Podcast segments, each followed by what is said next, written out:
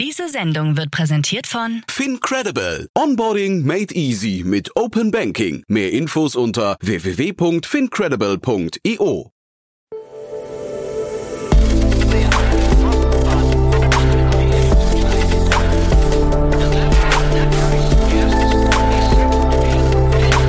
Startup Insider Daily. Investments und Exits. Ja, einen wunderschönen guten Morgen und herzlich willkommen zu Startup Insider Daily. Mein Name ist Jan Thomas und das hier ist wie jeden Morgen unser Format Investments und Exits. Ihr wisst ja, wir begrüßen hier immer die wichtigsten Investorinnen und Investoren aus Deutschland, Österreich und der Schweiz.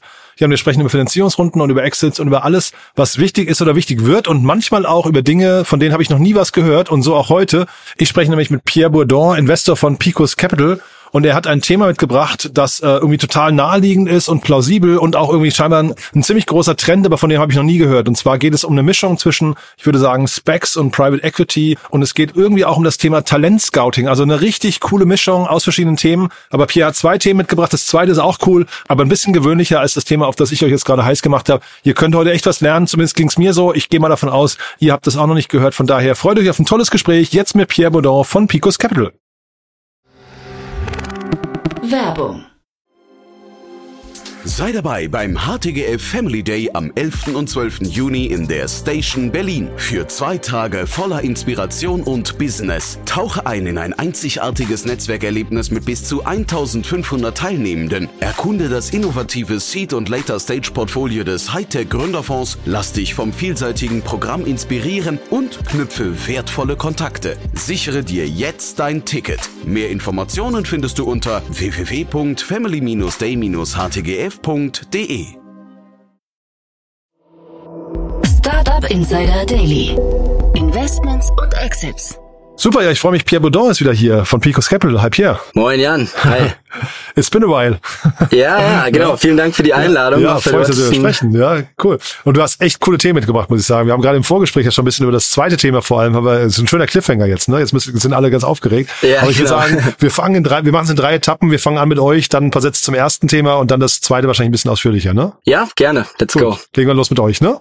Ja, genau. Vielleicht, äh, genau, also vielen Dank äh, nochmal für die Einladung. Vielleicht ein paar kurze Worte zu Picos. Ähm, genau, so ist ein Frühphasen-Technologieinvestor, ähm, Headquarter in München, wo ich auch gerade äh, sitze, aber ja super global aufgestellt. Also neben München ähm, ist unser zweitgrößtes Büro in New York. Wir haben natürlich auch ein Office in Berlin, ähm, in Peking haben wir auch vier Leute sitzen, Bangalore, Singapur, Paris. Also wirklich sehr äh, lokal vertreten und wollen natürlich auch immer vor Ort mit den Gründerteams äh, zusammenarbeiten. Thematisch auch sehr breit aufgestellt, haben mittlerweile ähm, ja fast 200 Portfoliounternehmen Unternehmen, super viel im HR-Tech-Bereich gemacht, also waren damals auch einer der ersten Investoren in Personio, aber ja, äh, generell auch viel im Bereich B2B, ähm, Enterprise SaaS gemacht, super viel Fintech, ähm, versuchen es aber natürlich auch, wie ja das Ökosystem, die, die Gründerteams äh, weiterzuentwickeln, deswegen schauen wir uns äh, in letzter Zeit auch viel Richtung Biotech an, Robotics, Dev-Tooling, Krypto, natürlich auch Gen-AI-Themen und äh, ein, ein Bereich, der halt super quasi nah an der Picos DNA ist, das ganze Thema Cleantech, ja, waren auch damals 2017 der erste Investor in in, Enpal, haben aber auch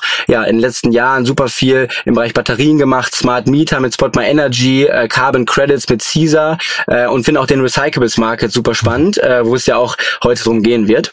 Vielleicht nur ganz kurz zum Investment-Ansatz. Also wir haben ja einen super starken Fokus, wie ich schon gesagt hatte, auf äh, frühphasige Investments, also Pre-Seed Seed, äh, sehen uns auch hier als Entrepreneurial Sparing Partner eher als als klassischer Investor und legen halt super viel Wert auf den Support von Portfoliounternehmen, auch mit unserem Plattform-Team, die halt vor allem im Hiring äh, ja unterstützen unterstützen on a daily basis, was natürlich vor allem in den ersten Monaten ein riesen Bottleneck ist für Gründerteams. Ähm, genau, vielleicht noch ein paar Worte zu mir. Also ich fokussiere mich halt viel ähm, auf Fintech und Cleantech ähm, Investments in Europa, ähm, ja, wo es ja auch heute quasi im ersten Thema drum drum geht. Mhm.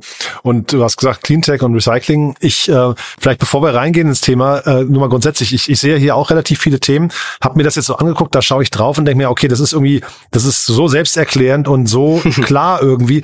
Ja. Worauf guckst du denn, wenn du jetzt so ein, so ein, so ein Thema siehst? Ne, weil das ist irgendwie, man hat so das Gefühl, da kann eigentlich gar nicht viel schiefgehen. Ja, ja, nee, also ich glaube äh, quasi so ein B2B Marktplatz in einem sehr undigitalisierten, ähm, großen, fragmentierten Markt wie Recyclables ähm, ist natürlich, äh, hört sich auf On Paper natürlich erstmal äh, ja ähm, quasi super an, ja, mit einem sehr, sehr guten Team. Ich glaube, was natürlich viele Investoren ähm, auch bei so einer Series A-Runde interessiert, ist halt äh, natürlich die Traction, ja. Das heißt, ähm, habe ich es quasi geknackt, äh, das, das Henne-Ei-Problem mit ähm, äh, ohne Käufer gibt's keine Verkäufer, ohne Verkäufer gibt's keine Käufer zu knacken, ja. Äh, wie sind meine Unit Economics, quasi wie sieht die Second Line aus und so weiter. Äh, aber ja, ich glaube, glaube, das ist eine sehr, sehr spannende Runde gewesen und ein super spannendes Unternehmen, ja. Ja, ähm, äh, gehen wir vielleicht mal rein. Die hießen, glaube ich, vorher True Cycle oder so. Die haben sich umbenannt. Ne? True Cycle ist noch ein bisschen, äh, fast das Narrativ ein bisschen besser als, auf, ja. äh, als Safi, ne? heißen sie jetzt, oder Safi, ich weiß gar nicht, Safi. Ich glaube Safi, ja. Ähm, genau, Sa Safi, ähm, Unternehmen aus, aus der UK, ähm, 2019 gegründet, haben dann eine Seed-Runde gemacht in 2022 von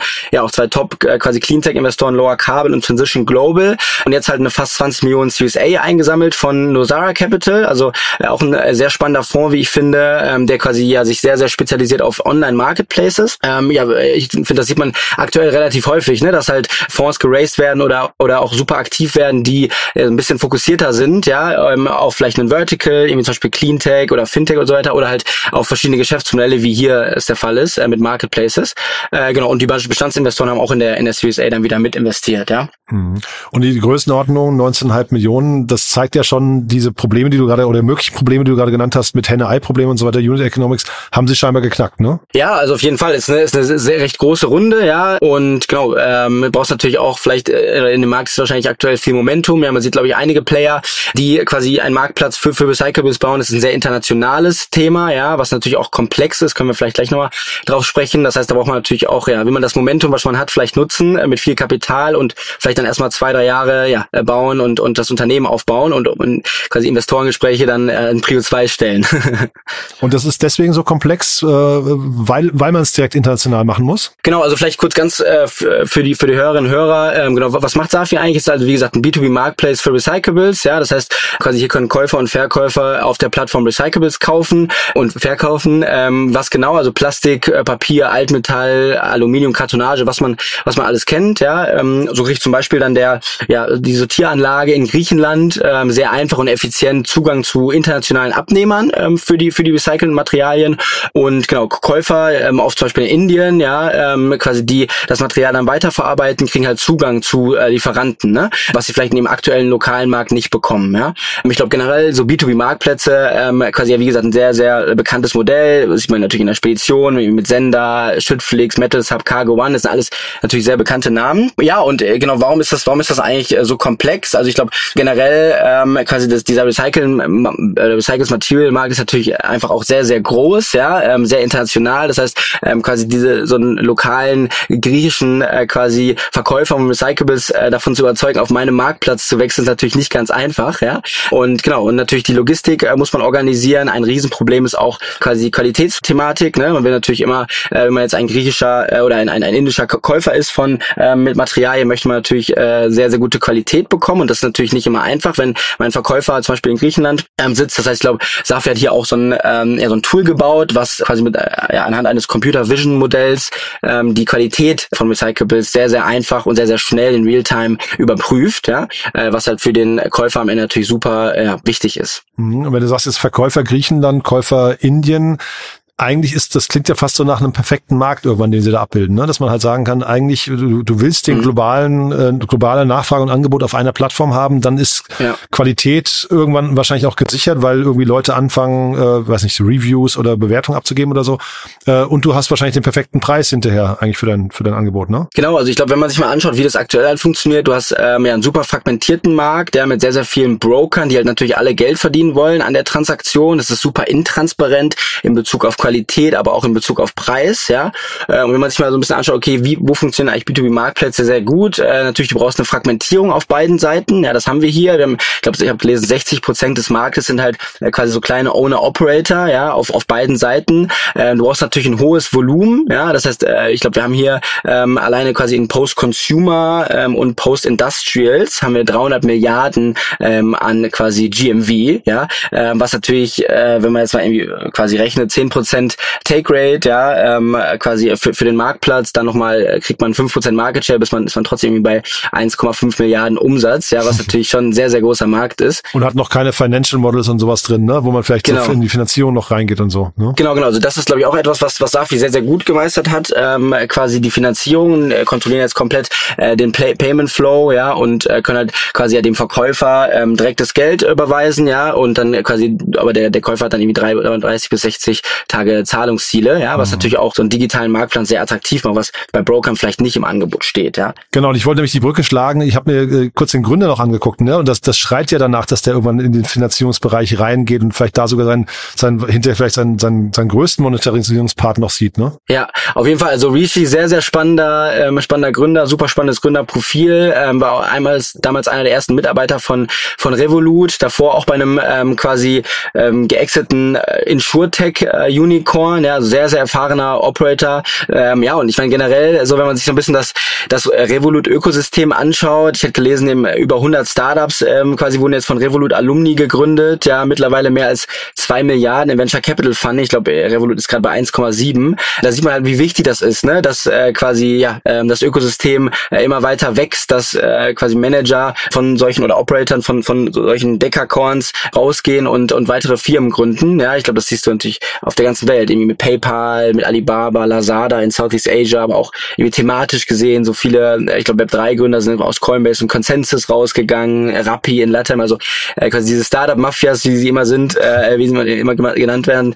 äh, ja, die sind natürlich auch in in Europa äh, vertreten. Mhm. Du vielleicht nochmal kurz die Rundengröße, also 19,5 Millionen Dollar äh, in der Series A, äh, wie gesagt, sehr, sehr stattlich. Das sind nur 25 Leute, habe ich gesehen. Warum brauchen die jetzt so viel Geld? Ja, also ich glaube, wie gesagt, was ich am Anfang schon gesagt hatte, die äh, das Momentum will natürlich jetzt genutzt werden. Ja, man sieht vielleicht auch auf der Pre-Seed-Seite ein paar Competitor, weil das halt ein interessantes Modell ist und möchten dann jetzt am Ende die Competitor natürlich abhängen, ja, ähm, quasi skalieren, Leute einstellen, ähm, quasi lokale Büros aufmachen, meine Finanzierungsoptionen weiter anbieten, um immer mehr quasi ja ähm, das, das, das immer mehr Stücke vom Kuchen äh, in der kompletten Wertschöpfungskette abgreifen zu können. Ja, ich denke mal, eine Sache, die wahrscheinlich auch quasi in der Vision des, des Gründers liegt, ist natürlich dann auch SaaS-Produkte zu bauen, ja, für beide Seiten des mhm. Marktplatzes, so dass sie irgendwie Bestellungen, ihr Portfolio managen können und so. Und dafür braucht man natürlich sehr viele Leute.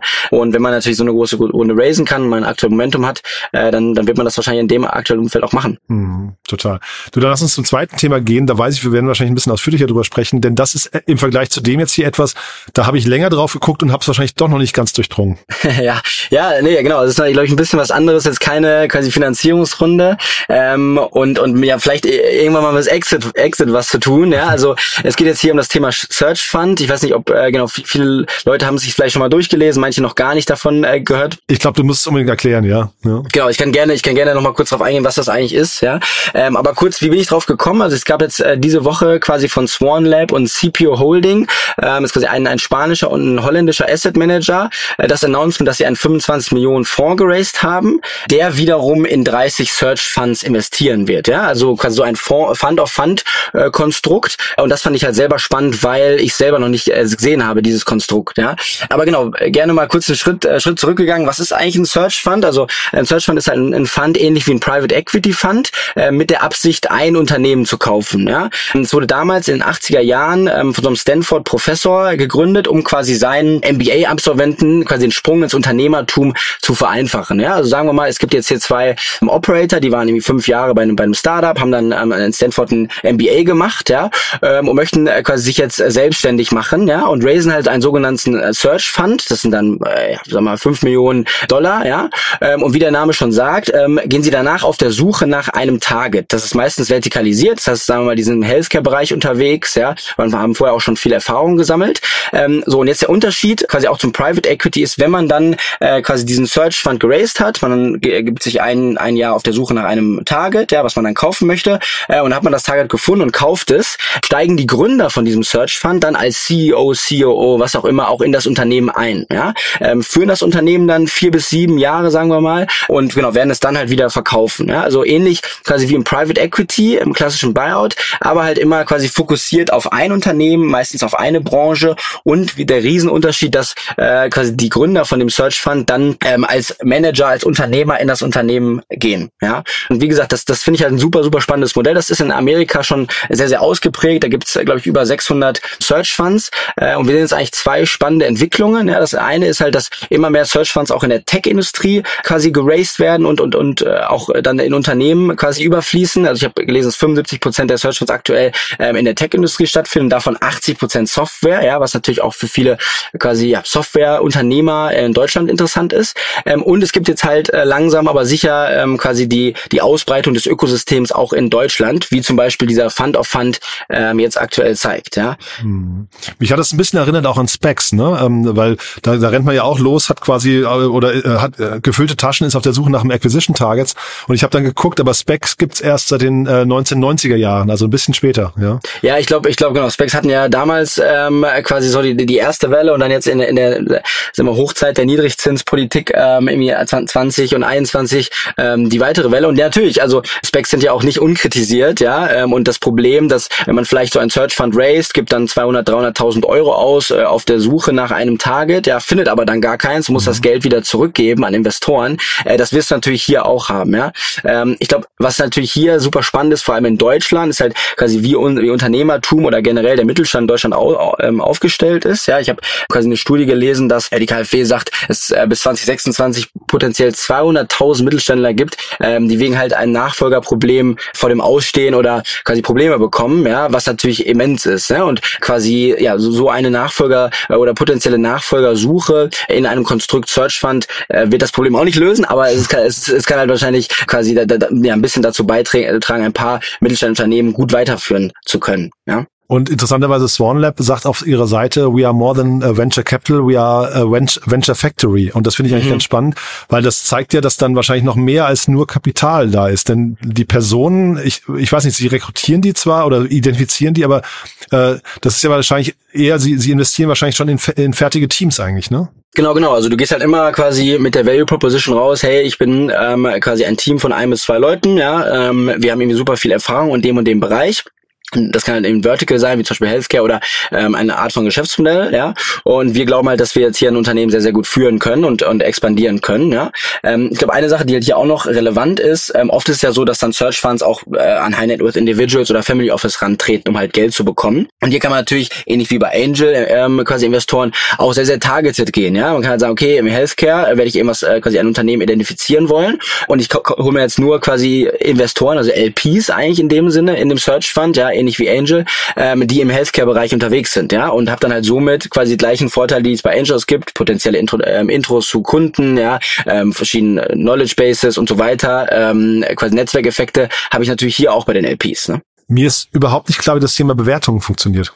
Ja, also ich glaube am Ende die die Targets ähm, sind wahrscheinlich äh, deutlich kleiner als ähm, beim PE, aber es ist ja eine ähnliche, sage ich jetzt mal, ähm, Return ähm, ja oder ein Return Konstrukt. Ne? Das heißt, man verkauft das das Unternehmen, ähm, was was auch Cashflow positiv ist, ja, mhm. ähm, quasi, wo man auch Leverage vielleicht drauf tun kann. Ja, ähm, natürlich ist es aktuell im Zinsumfeld schwieriger als noch vor zwei Jahren, aber ähm, viele Search Funds gehen auch mit der Value Proposition rein. Hey, wir ähm, werden jetzt hier, weiß nicht, zwei, dreimal EBITDA ähm, quasi auch Leverage Leverage drauf tun. Das heißt ähm, ähm, und, und dann quasi, genau, äh, möchte man vielleicht noch in weitere Geschäftsmodelle ähm, oder Geschäftsbereiche expandieren, um vielleicht äh, ein bisschen ein Multiple-Arbitrage ähm, äh, zu, bekommen, äh, zu bekommen. Das heißt, man kauft das Unternehmen äh, 90 Prozent des Umsatzes in Geschäftsmodell A. Ne? Äh, dieses Geschäftsmodell ist vielleicht ähm, quasi niedriger äh, bewertet mit äh, quasi Enterprise Value EBITDA ähm, als ein anderes anderer Geschäftsbereich. Ich gehe mehr und mache mehr Umsatz quasi im, im neuen, ähm, ja schöneren, hochmargigeren Geschäftsmodell und habe dann somit am Ende meines meines Lifecycles ähm, einen höheren Multiple. Das wird ist natürlich hier auch dann äh, quasi der Fall. Das heißt,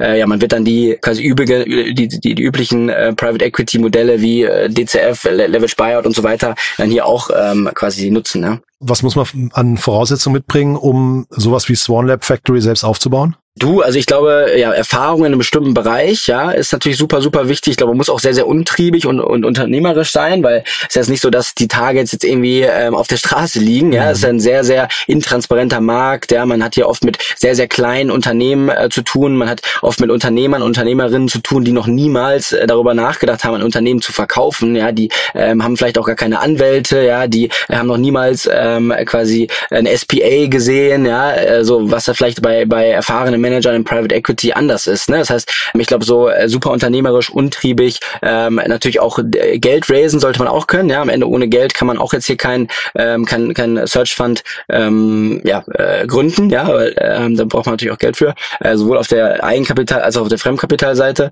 Ähm, genau. Ich finde es ganz interessant. Also ähm, ich habe mir das bei Crunchbase nochmal angeguckt. Da waren es bei Ihnen bei, bei SwanLab früher fast ausschließlich Venture Rounds, äh, an denen Sie beteiligt waren. Und dann gibt's aber relativ äh, so ab, ähm, weiß ich, 2020 ungefähr, relativ viele Series irgendwas, Series A, Series B. Also das heißt, da haben sich Dinge auch nochmal in fast so eine Richtung äh, Venture Capital dann verselbstständigt, ja? Ja, also ich glaube, die sind sehr, sehr breit aufgestellt, ja. Ähm, und ich muss sagen, ich, ich finde es halt schon relativ äh, auch also eher mutig und gut, dass man halt ähm, quasi mal eine neue Art von Finanzierung auch quasi nach Europa bringt, ja. Ähm, quasi wird sich in, in fünf bis zehn Jahren zeigen, ob das funktioniert. In Amerika scheint es ganz gut zu funktionieren. Ich habe auch äh, ein paar Performance-Zahlen von Search Funds gefunden. Also ähm, laut laut äh, Stanford war quasi der der IRA äh, ähm, über die letzten 30 Jahre 35 Prozent ähm, bei bei Search Funds, ja, bei einer ausgewählten Gruppe an Search Funds was ja schon ähm, quasi ja überragend ist, sag ich jetzt mal auf dem absoluten mhm. äh, Return-Level. Ja, ich glaube, S&P 500 macht dann irgendwas zwischen sieben und zehn Prozent.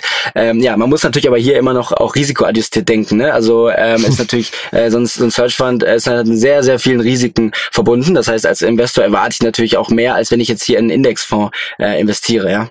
Mehr als äh, im Sinne von meinst du äh, mehr Return oder? Genau, genau, ja. genau, weil äh, sagen wir, wenn ich in Searchland investiere, ist das Risiko ja viel viel höher, als wenn ich sage jetzt mal in S&P 500 ähm, investiere. Ja, vielleicht ist äh, der Unternehmer oder der Manager gar nicht gut, äh, vielleicht findet man keine Targets. Ja, ähm, ich gucke mir nur ein Unternehmen an. Ja, äh, das heißt, äh, hier, hier verlange ich natürlich dann äh, viel mehr, äh, viel mehr Return auch. Ja. ja, spannend, weil ich hätte jetzt gedacht, dass der das Risiko eigentlich ungefähr das gleiche ist, wenn, weil also ich meine im VC in der VC-Branche geht ihr ja auch davon aus, dass es ein paar Outlier gibt, die dann der der Fund-Returner werden und aber relativ viele Unternehmen, das ist halt die, die harte Realität, dann auch abgeschrieben werden eigentlich, ne? Ja, ja genau. Also ich glaube, ähm, für, für ein VC auf jeden Fall, dass das äh, quasi ist natürlich auch riskant, Search Funds ähnlich, aber was ich gerade meinte, ist halt äh, so, ähm, dann, so S&P 500, genau, ja, genau, ne? Das ist natürlich äh, auf, auf, auf der systematischen Risikoseite was ganz anderes, ja. Mhm. Meinst du, wir sehen sowas noch häufiger, auch in Europa? Ja, also ich meine, am Ende ähm, quasi sucht er jetzt ähm, quasi dieses dieser Fund of Fund, ja, ähm, suchen da jetzt 30 bis 40 Search Funds, ja. Ähm, das heißt, ja, ähm, ich glaube schon, dass äh, einige Menschen, die vielleicht jetzt im Private Equity waren, die vielleicht ein MBA gemacht haben, die auch bei Startups waren äh, und sich jetzt überlegen, hey, wie kann ich mich selbstständig machen, ja, ähm, ist auf jeden Fall, denke ich mal, auf der ähm, Ideation Map irgendwo drauf, hoffentlich. Mhm. Also wir verlinken das mal. Da gibt's jetzt vielleicht den einen oder anderen Zuhörerinnen oder Zuhörer, der, der die ja. sagen, das ist ein Thema, das, das gucke ich mir mal genauer an, ne? Ja, ja, also was ich empfehlen kann, ist wie gesagt diese Stanford-Studie findet man eigentlich Stanford 2022 Search Funds, ähm, kann man sich mal angucken. Ähm, genau, glaube ich, ganz interessant. Ja, können wir auch gern verlinken. Ja, ist auf jeden Fall super spannend. Du, tolle cool. Themen, muss ich sagen. Ja, habe ich so wie gesagt noch nicht noch nicht auf dem Schirm gehabt, aber äh, ich kann dem sehr viel abgewinnen, muss ich sagen. Ja, ähm, ist spannend. Let's see, was was am Ende daraus wird. Ja. Cool. Wenn jetzt jemand sagt, er möchte auch einen Search Fund machen, für euch wäre das nichts, ne? Das verstehe ich richtig. Ihr bleibt bei eurem klassischen, äh, sag mal, althergebrachten Venture Capital Business. Ja, ja, ich glaube, ich glaube auch. Äh, ich ich habe es noch nicht äh, gepitcht intern, ähm, aber ich glaube aktuell, ja, ähm, suchen wir, ja, äh, vielleicht auch jetzt um ja, die Brücke zu schlagen genau. am Ende. Genau, äh, wir suchen natürlich äh, irgendwie coole äh, Gründerteams, die egal in welcher Phase, ja, ähm, quasi noch keine Idee bis hin zu Series A, Series B, äh, ja, auf der Suche nach einem guten Partner sind, der ähm, bei vielen Themen unterstützen kann, ähm, Internationalisierung, ähm, irgendwie HR, wie ich am Anfang gesagt hatte, Produktstrategie und so weiter. Und ich glaube, man findet uns ja ähm, recht, recht recht einfach auf LinkedIn. Ähm, E-Mail-Adressen sind, glaube ich, auch auf der Webseite. Ja, bin auch bei der Slush äh, nächstes Jahr, äh, nächste Woche. Ähm, genau, also vielleicht sieht man sich ja da. Super. Pierre, hat großen cool. Spaß gemacht, wie immer, ne? Danke dir, Jan. Bis zum nächsten Mal und viel Spaß auf der Slush. Danke, ciao. Startup Insider Daily, Investments und Exits. Der tägliche Dialog mit Experten aus der VC-Szene. Ja, das war Pierre Boudin von Picos Capital und ich habe es ja vorher gesagt, echt ein abgefahrenes Thema, finde ich. Zumindest mein Blick da drauf. Ich fand das super interessant. Bin sehr gespannt, ob das jetzt ein neuer Trend wird, denn gerade in Deutschland macht das Thema natürlich super viel Sinn. Ihr wisst ja, Mittelstand und Generationswechsel und Staffelübergabe sind ja genau die Themen, die gerade hier in Deutschland angesagt sein dürften und wo wahrscheinlich dieses Modell total schnell Schule machen könnte. Bin sehr gespannt, wie es weitergeht in dem Segment. Wir bleiben da auf jeden Fall dran und werden dann sicherlich auch die ersten Akteure in diesem Modell mal in den Podcast holen. Und es würde mich, wie gesagt, nicht wundern, wenn es davon eine ganze Reihe geben würde. Wenn es euch gefallen hat, gerne weiterempfehlen. Ihr wisst ja, wir freuen uns hier immer über neue Hörerinnen und Hörer, die uns noch nicht kennen. Dann dafür schon mal vielen Dank und ansonsten euch einen tollen Start in die Woche. Ja, eine gute Zeit und vielleicht hören wir uns nachher nochmal wieder und falls nicht nachher, hoffentlich spätestens morgen. Bis dahin alles Gute. Ciao, ciao.